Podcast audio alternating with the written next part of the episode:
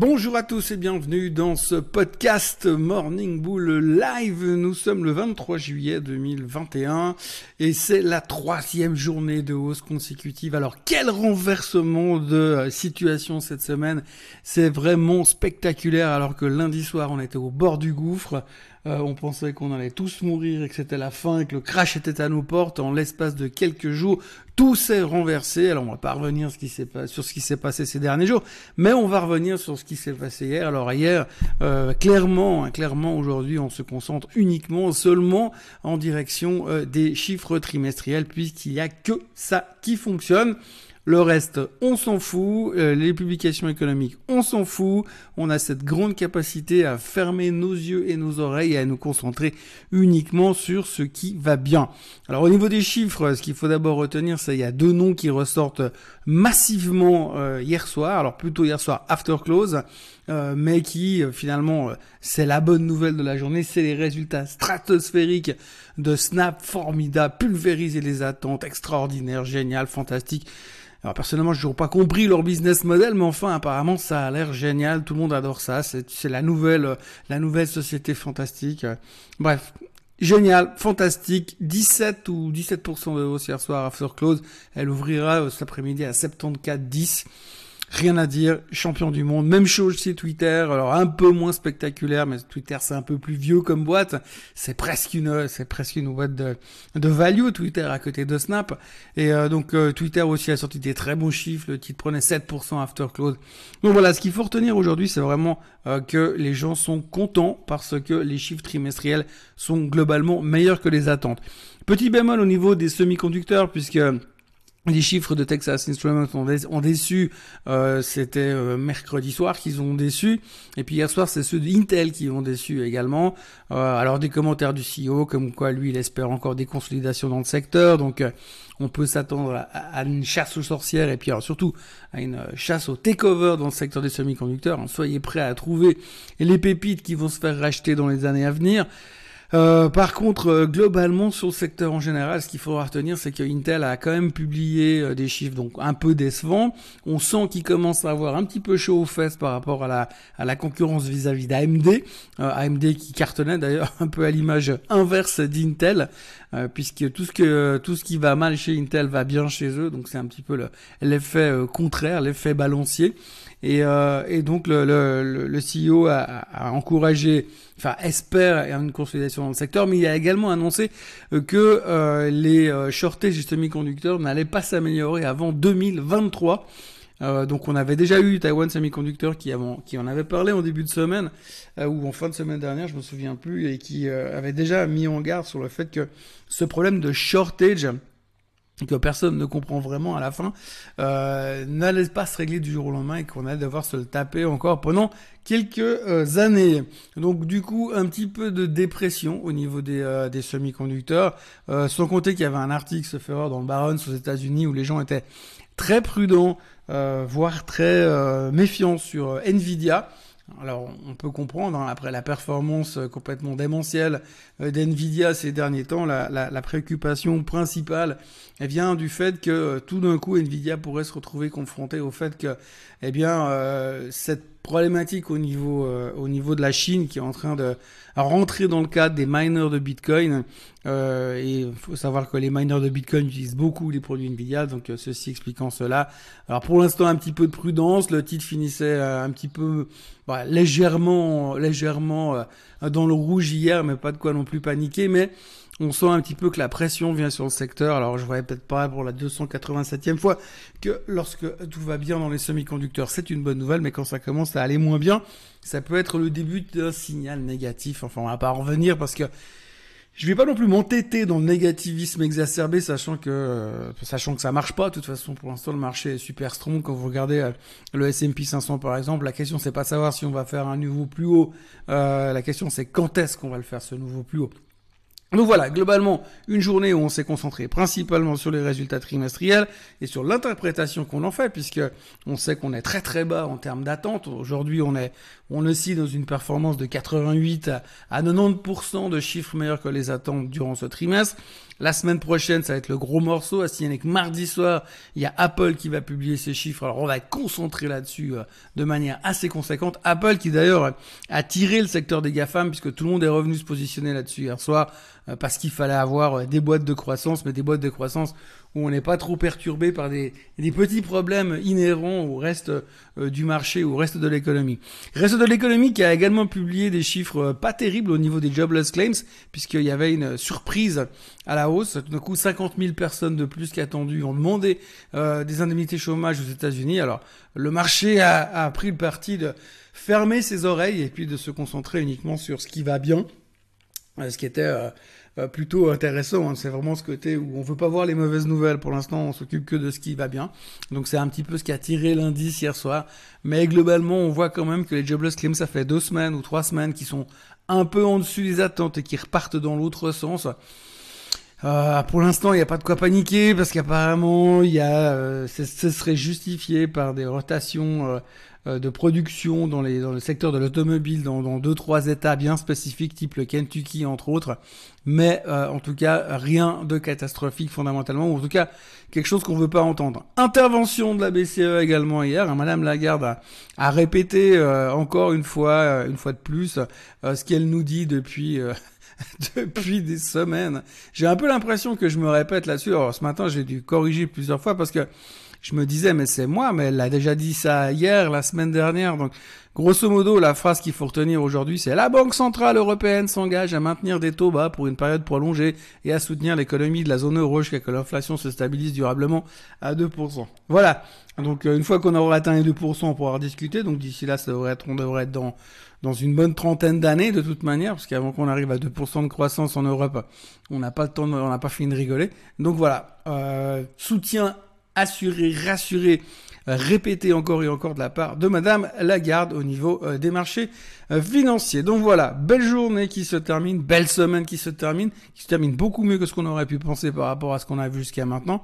Pour l'instant, les futurs sont légèrement en hausse. Le Japon est fermé pour cause de Jeux Olympiques, youpi, et puis autrement les deux marchés asiatiques principaux, Hong Kong et la Chine, sont en baisse, mais on s'en fiche puisqu'ils ont un peu leur vie propre de toute manière pour l'instant. Rebond du pétrole également parce qu'on parle de consolidation, pas de, de redémarrage de la croissance puisque finalement on a déjà oublié les, les problématiques du variant Delta, c'est plus du tout quelque chose qui nous occupe. Donc ça c'est une bonne nouvelle. Et puis euh, idée du jour, euh, je pense qu'aujourd'hui euh, il faudrait se repositionner sur Roche. Alors Roche a publié ses résultats hier qui étaient euh, excellents euh, dans leur globalité, mais alors finalement elle se prend une tôle euh, durant la séance parce que les analystes ils ont été déçus parce que finalement le niveau de l'oncologie il n'est pas revenu au même niveau qu'avant avant la pandémie. Bon d'abord comme on l'a déjà dit plusieurs fois, les gens se sont préoccupés des autres maladies et pas du cancer depuis une année et demie. Euh, à tort ou à raison, ça c'est pas à moi de le décider, mais en tous les cas, Rush euh, s'est fait euh, bien massacrer à cause d'une déception et pas à cause des fondamentaux. Ce qui veut dire que quand on voit la force relative dans laquelle elle était ces derniers temps, je pense que les gens se sont surtout dit ah bah c'est l'occasion de prendre des profits et passer à autre chose. Mais les résultats sont bons et l'avenir est positif. Donc je pense qu'il faut essayer de profiter de cette augmentation de la volatilité et cette baisse euh, brutale sur le bon rush pour euh, se positionner euh, pour ceux qui n'en ont pas ou qui en voudraient encore un peu plus. Alors c'est difficile de rentrer à ces niveaux-là après une baisse de pratiquement aller pratiquement 20 balles en quelques jours sur sur le bon rush. Donc moi ce que j'aurais tendance à vouloir faire c'est vendre des poudres comme on n'arrivera jamais à trouver le niveau d'entrée idéal. Euh, moi, je me mettrais, je vendrais des poudres sur des strikes 330 ou 325 à 6-9 mois euh, pour profiter de l'augmentation brutale de la volatilité, en disant que peut-être euh, il y en a encore un ou deux qui vont sortir ces prochains jours et on a une chance de se faire exercer en encaissant en plus la prime du put, ce qui serait relativement intéressant pour se positionner pour le rebond suivant qui devrait nous emmener en direction des 380, 390 en tout cas sur le bon Donc plutôt positif, plutôt constructif sur cette pharma-là. Et je pense qu'il faut essayer de, choper le train au bon moment. Et puis arrêter d'écouter ces, théories à deux bas des analystes qui viennent dire oui mais on attendait mieux parce qu'on est déçu. C'est toujours les mêmes histoires. De toute façon, ils sont faux la plupart du temps. Donc euh, vendez des poutres sur Rush Target euh, avec des strikes 330 ou 325 à une échéance 6 à 9 mois. Alors si vous comprenez pas le principe des ventes de put, ne le faites pas, mais autrement vous pouvez de toute façon observer euh, le titre et essayer de le rechoper idéalement dans la zone de la moyenne mobile des 50 jours.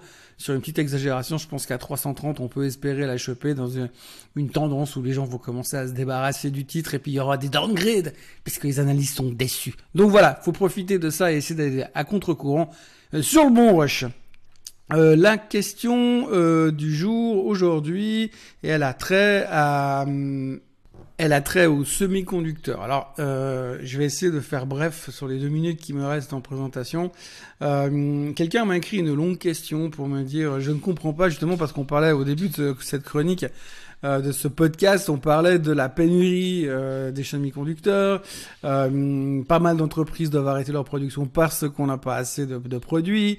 Et puis de l'autre côté, eh bien, on voit les entreprises productrices devraient avoir leur cours explosé à la hausse puisque les carnets de commandes est saturé jusqu'à l'année prochaine au moins. Or, lorsque l'on regarde l'évolution des cours, type Micron, Taiwan Semiconductor, On Semiconductor ou Advanced Micro Device, on constate depuis janvier 2021 que les cours évoluent dans une espèce de range latéral un peu volatile, certes, mais sans qu'il soit question de hausse franche, comme on pourrait raisonnablement s'y attendre, ou alors il y a quelque chose qui m'échappe. Et pour être complet, Nvidia ou ASML ne semblent pas suivre cette même tendance, et le SOX non plus. J'ai du mal à comprendre. Alors, effectivement, on peut comprendre, et comme je le disais tout à l'heure, les gens ne comprennent pas. Et euh, même moi, je comprends pas des fois. Enfin, même moi, je parle plus d'une référence, mais le sentiment que ça donne aujourd'hui, c'est que si vous voulez, euh, on nous parle de shortage de semi-conducteurs et c'est clair que tendanciellement et instinctivement, on aurait tendance à se dire, oui, mais alors s'il n'y a plus assez de semi-conducteurs, les gens vont se jeter dessus et puis euh, on va acheter ce qu'il y a à acheter, donc du coup, les cours vont monter, donc les boîtes vont gagner beaucoup plus d'argent. Le problème, c'est que les inventaires sont en chute libre. Le problème, c'est qu'ils ont bien des prix qui vont augmenter parce que la demande est là et les prix augmentent parce que la demande est là, mais il n'y a plus rien à vendre. Donc après, si vous avez un truc qui est très cher mais vous pouvez rien vendre, vous gagnez pas d'argent non plus. Et la problématique derrière, c'est que finalement, pour créer des semi-conducteurs, il faut du silicium. Et pour tous ces genres types de produits, il y a des boîtes qui font que ça. Ensuite, vous avez des boîtes qui ont les machines pour créer les semi-conducteurs. Et vous avez des boîtes qui développent les semi-conducteurs. Donc, quand vous avez tout ce petit monde ensemble, ils n'ont pas les mêmes cycles de production. Ils n'ont pas les mêmes cycles de fonctionnement. Ils n'ont pas la même manière de fonctionner. C'est pas la même chose qui gagnent leur argent. Euh, donc, du coup, vous pouvez pas forcément comparer en disant, il faut des semi-conducteurs c'est la même boîte. Par exemple, Taiwan Semiconductor, c'est vraiment la boîte de base de production du produit qu'on a besoin. Et aujourd'hui, bah, ils le disent eux-mêmes, ils n'ont pas non seulement pas assez d'usines pour produire et pas assez de fonctionnalités.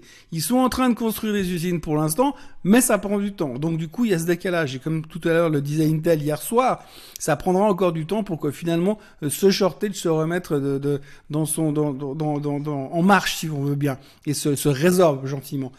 Donc c'est pour ça que c'est extrêmement difficile de savoir qui vont en bénéficier. ASML, ils vendent des machines qui permettent de créer les semi-conducteurs. Eux, ils sont un petit peu immunisés. Et c'est plutôt ce secteur qui continue à aller relativement bien. Euh, Nvidia, ils cartonnent parce que eux, ils ont des, des produits et surtout des cartes graphiques et ils, ils targetent euh, des, des, secteurs, pardon, des secteurs bien spécifiques de l'industrie des semi-conducteurs. Et donc, du coup, euh, ils sont un petit peu immunisés contre contre certaines choses. Et j'en parlais également dans dans la, la, la présentation précédente enfin à l'intérieur du podcast, que finalement Nvidia euh, était en train de souffrir un peu parce que justement bah, les, les, miners de Bitcoin qui consomment beaucoup des produits Nvidia sont un peu en difficulté par rapport à ce qui se passe en Chine, donc ça peut se répercuter sur Nvidia. Donc c'est un secteur qui est extrêmement complexe et on peut pas simplement se dire bah si euh, le concept des semi-conducteurs va bien, tout va bien et donc le shortage n'est pas une garantie comme quoi tout va monter euh, one block. Par contre, euh, ce qu'on sait c'est que le jour où ça ça va se résorber puis que les choses vont revenir à la normale, c'est un secteur qui va continuer à être très très bien et très très chaud et puisque de toute façon aujourd'hui dans les nouvelles technologies qu'on développe sans semi-conducteurs, on voit mal comment on pourrait continuer dans cette direction.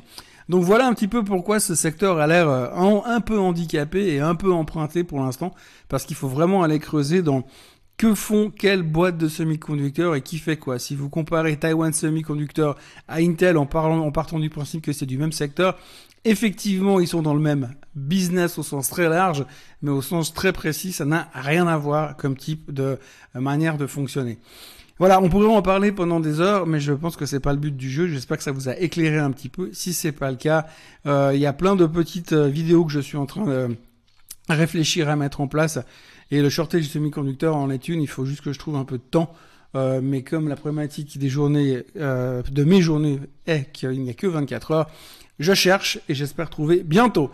Voilà, je vous souhaite une excellente journée, un très bon week-end. la semaine prochaine, on va bien rigoler parce qu'il y aura un wagon de publications trimestrielles dont euh, les stars euh, type euh, Apple et consorts. Et là, on aura peut-être des choses à se dire un petit peu plus intéressantes que les résultats de Snap ou les commentaires de Madame Lagarde. Très bon week-end à tous et à lundi.